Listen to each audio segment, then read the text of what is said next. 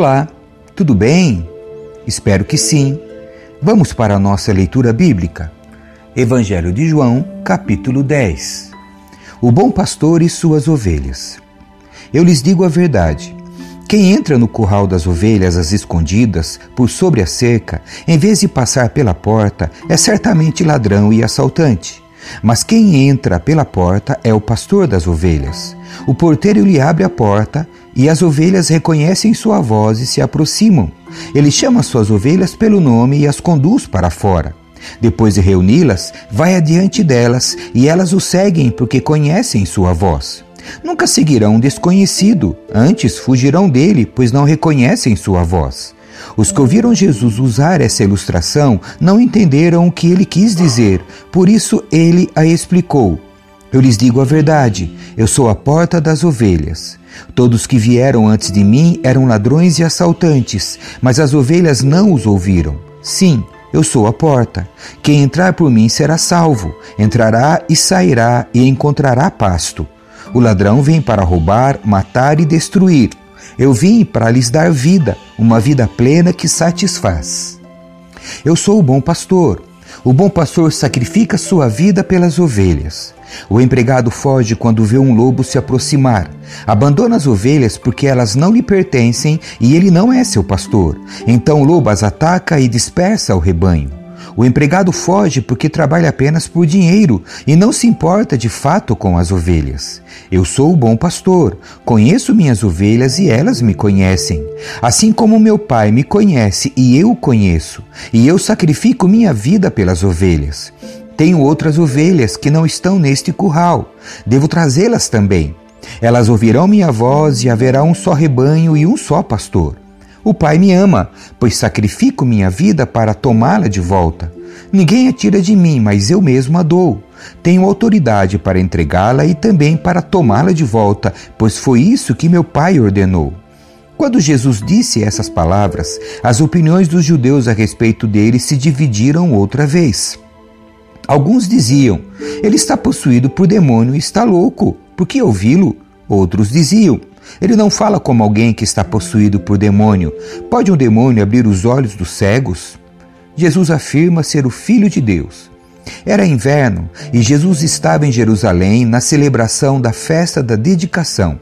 Ele caminhava pelo templo, na parte conhecida como Pórtico de Salomão, quando os líderes judeus o rodearam e perguntaram: Quanto tempo vai nos deixar em suspense? Se você é o Cristo, diga-nos claramente. Jesus respondeu: Eu já lhes disse, e vocês não creram em mim. A prova são as obras que realizo em nome de meu Pai, mas vocês não creem em mim porque não são minhas ovelhas. Minhas ovelhas ouvem a minha voz, eu as conheço e elas me seguem. Eu lhes dou a vida eterna e elas nunca morrerão. Ninguém pode arrancá-las de minha mão, pois meu Pai as deu a mim e ele é mais poderoso que todos. Ninguém pode arrancá-las da mão de meu Pai. O Pai e eu somos um. Mais uma vez, os líderes judeus pegaram em pedras para atirar nele. Jesus disse: Por orientação de meu Pai, eu fiz muitas boas obras. Por qual delas vocês querem me apedrejar? Eles responderam: Não vamos apedrejá-lo por nenhuma boa obra, mas por blasfêmia. Você, um simples homem, afirma que é Deus. Jesus respondeu: As próprias Escrituras de vocês afirmam que Deus disse a certos líderes do povo: Eu digo, vocês são deuses, e vocês sabem que as Escrituras não podem ser alteradas. Portanto, se aqueles que receberam a mensagem de Deus foram chamados de deuses, por que vocês consideram blasfêmia quando eu digo eu sou filho de Deus? Afinal, o Pai me consagrou e me enviou ao mundo. Não creio em mim se não realizo as obras de meu Pai. Mas se as realizo, creiam na prova, que são as obras, mesmo que não creiam em mim. Então vocês saberão e entenderão que o Pai está em mim e que eu estou no Pai. Novamente tentaram prendê-lo, mas ele escapou e os deixou. Foi para o outro lado do Rio Jordão, perto do lugar onde João batizava no início, e ficou ali por algum tempo. Muitos o seguiram, comentando entre si: João não realizou sinais, mas tudo que ele disse a respeito deste homem se cumpriu, e muitos ali creram em Jesus. Capítulo 11 A ressurreição de Lázaro. Um homem chamado Lázaro estava doente. Ele morava em Betânia com suas irmãs Maria e Marta. Foi Maria, a irmã de Lázaro, que mais tarde derramou perfume caro nos pés do Senhor e os enxugou com os cabelos. As duas irmãs enviaram um recado a Jesus dizendo: Senhor, seu amigo querido está muito doente. Quando Jesus ouviu isso, disse: A doença de Lázaro não acabará em morte. Ela aconteceu para a glória de Deus, para que o Filho de Deus receba a glória por meio dela. Jesus amava Marta, Maria e Lázaro. Ouvindo, portanto, que Lázaro estava doente, ficou mais dois dias onde estava. Depois disse a seus discípulos: Vamos voltar para a Judéia. Os discípulos se opuseram, dizendo: Rabi, apenas alguns dias atrás o povo da Judéia tentou apedrejá-lo. Ainda assim o Senhor vai voltar para lá? Jesus respondeu: Há doze horas de claridade todos os dias. Durante o dia, as pessoas podem andar com segurança. Conseguem enxergar, pois têm a luz deste mundo. À noite, porém, correm o risco de tropeçar, pois não há luz. E acrescentou: Nosso amigo Lázaro adormeceu, mas agora vou despertá-lo. Os discípulos disseram: Senhor, se ele dorme, é porque logo vai melhorar. Pensavam que Jesus falava apenas do repouso do sono, mas ele se referia à morte de Lázaro. Então ele disse claramente: Lázaro está morto. E por causa de vocês, eu me alegro por não ter estado lá, pois agora vocês vão crer de fato. Venham, vamos até ele. Tomé, apelidado de Gêmeo, disse aos outros discípulos: Vamos até lá também para morrer com Jesus. Quando Jesus chegou a Betânia, disseram-lhe que Lázaro estava no túmulo havia quatro dias. Betânia ficava a cerca de três quilômetros de Jerusalém, e muitos moradores da região tinham vindo consolar Marta e Maria pela perda do irmão. Quando Marta soube que Jesus estava chegando, foi ao seu encontro. Maria, porém, ficou em casa.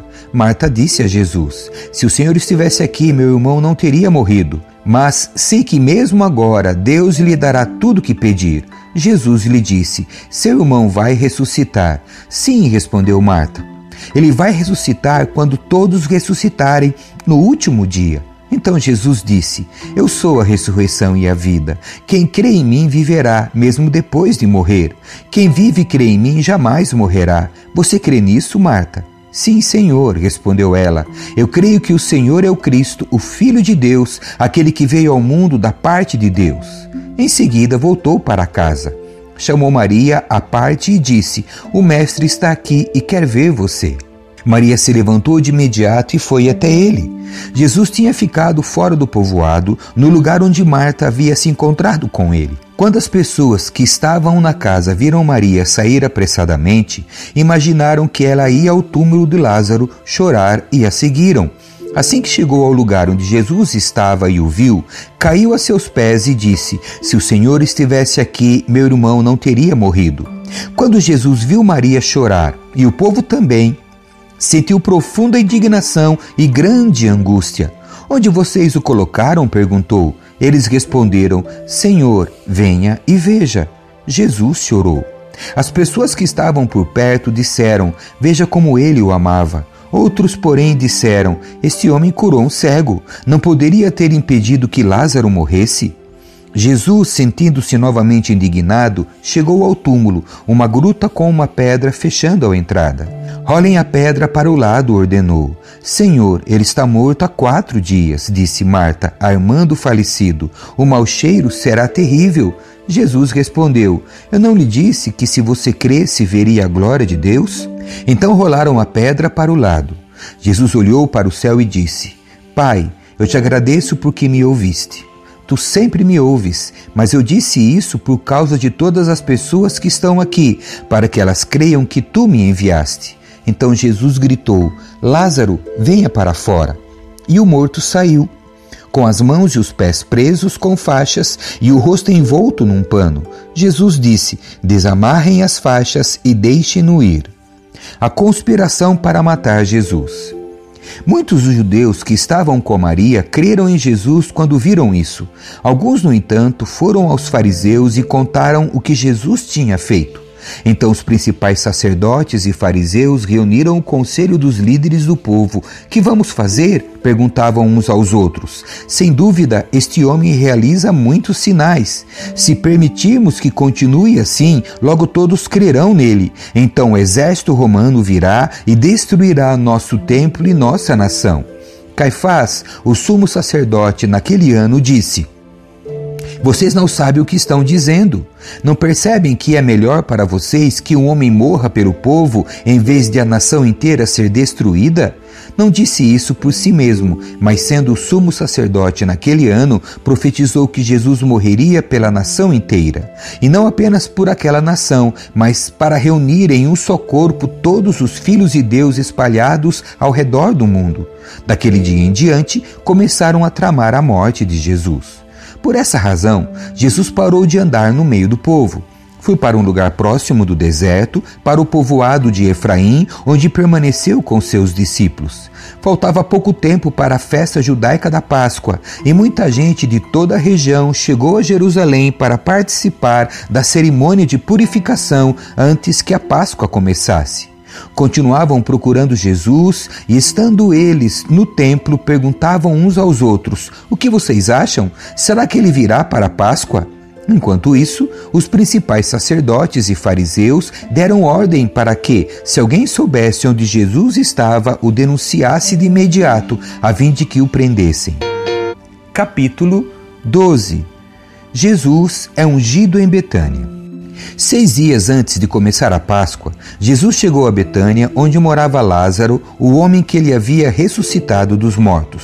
Prepararam um jantar em homenagem a Jesus. Marta servia e Lázaro estava à mesa com ele. Então Maria pegou um frasco de perfume caro, feito de essência de óleo aromático, ungiu com ele os pés de Jesus e os enxugou com os cabelos.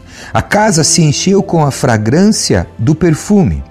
Mas Judas Iscariotes, o discípulo que em breve trairia Jesus, disse: Esse perfume valia trezentas moedas de prata, deveria ter sido vendido e o dinheiro dado aos pobres. Não que ele se importasse com os pobres. Na verdade, era ladrão e, como responsável pelo dinheiro dos discípulos, muitas vezes roubava uma parte para si. Jesus respondeu: Deixe-a em paz. Ela fez isso como preparação para meu sepultamento.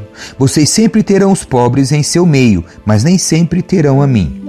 Quando o povo soube da chegada de Jesus, correu para vê-lo, e também a Lázaro, a quem Jesus havia ressuscitado dos mortos.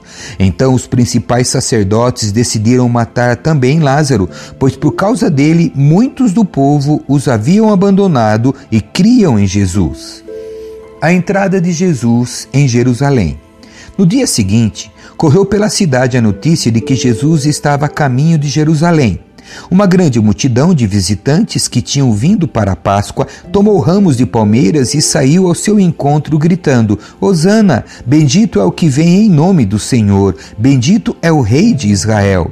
Jesus conseguiu um jumentinho e montou nele, cumprindo a profecia que dizia: Não tenha medo, povo de Sião, vejam, seu rei se aproxima montado num jumentinho.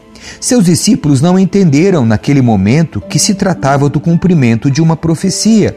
Depois que Jesus foi glorificado, porém, eles se lembraram do que havia acontecido e perceberam que era a respeito dele que essas coisas tinham sido escritas.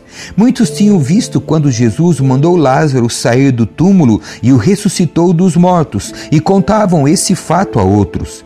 Destes, muitos saíram ao encontro de Jesus porque tinham ouvido falar desse sinal. Então os fariseus disseram uns aos outros: Não podemos fazer nada. Vejam, todo mundo o segue.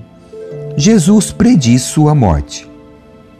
Alguns gregos que tinham vindo a Jerusalém para adorar durante a festa da Páscoa procuraram Filipe, que era de Betsaida na Galiléia, e lhe disseram: Por favor, gostaríamos de ver Jesus. Filipe falou a esse respeito com André e os dois foram juntos falar com Jesus. Jesus respondeu: Chegou a hora de o filho do homem ser glorificado. Eu lhes digo a verdade: se o grão de trigo não for plantado na terra e não morrer, ficará só sua morte, porém, produzirá muitos novos grãos. Quem ama sua vida neste mundo a perderá. Quem odeia sua vida neste mundo a conservará por toda a eternidade. Se alguém quer ser meu discípulo, siga-me, pois meus servos devem estar onde eu estou, e o Pai honrará quem me servir. Agora minha alma está angustiada. Acaso devo orar? Pai, salva-me desta hora? Mas foi exatamente por esse motivo que eu vim. Pai, glorifica teu nome. Então uma voz falou do céu: Eu já glorifiquei meu nome e o farei novamente em breve. Quando a multidão ouviu a voz, alguns pensaram que era um trovão, enquanto outros afirmavam que um anjo havia falado com ele. Então Jesus lhes disse: A voz foi por causa de vocês e não por minha causa. Chegou a hora de julgar o mundo. Agora o governante deste mundo será expulso. E quando eu for levantado da terra, atrairei todos a mim. Ele disse isso para indicar como morreria. A multidão disse: Entendemos pelas Escrituras que o Cristo viveria para sempre. Como pode dizer que o Filho do Homem morrerá? Afinal, quem é esse Filho do Homem? Jesus respondeu: Minha luz brilhará para vocês só mais um pouco. Andem na luz enquanto podem, para que a escuridão não os pegue de surpresa. Quem anda na escuridão não consegue ver aonde vai. Creiam na luz enquanto ainda há tempo. Desse modo vocês se tornarão filhos da luz. Depois de dizer essas coisas, Jesus foi embora e se ocultou deles. A incredulidade do povo. Apesar de todos os sinais que Jesus havia realizado, não creram nele. Aconteceu conforme o profeta Isaías tinha dito: Senhor, quem creu em nossa mensagem? A quem o Senhor revelou seu braço forte? Mas o povo não podia crer, pois, como Isaías também disse, o Senhor cegou seus olhos e endureceu seu coração, para que seus olhos não vejam e seu coração não entenda, e não se voltem para mim, nem permitam que eu os cure. As palavras de Isaías referiam-se a Jesus, pois viu sua glória e falou sobre ele. Ainda assim, muitos creram em Jesus, incluindo alguns dos líderes judeus. Eles, porém, não declararam sua fé abertamente, por medo de que os fariseus os expulsassem da sinagoga. Amaram a aprovação das pessoas mais que a aprovação de Deus. Jesus disse em alta voz às multidões: Se vocês creem em mim, não creem apenas em mim, mas também naquele que me enviou. Pois quando veem a mim, veem aquele que me enviou. Eu vim como luz para brilhar neste mundo, a fim de que todo aquele que crê em mim não permaneça na escuridão. Não julgarei aqueles que me ouvem, mas não me obedecem, pois vim para salvar o mundo e não para julgá-lo. Mas todos que me rejeitam e desprezam minha mensagem serão julgados no dia do julgamento pela verdade que tenho falado. Não falo com minha própria autoridade. O Pai que me enviou me ordenou o que dizer, e eu sei que o mandamento dele conduz à vida eterna. Por isso digo tudo que o Pai me mandou dizer. Amém. Que Deus abençoe a sua leitura. Tchau.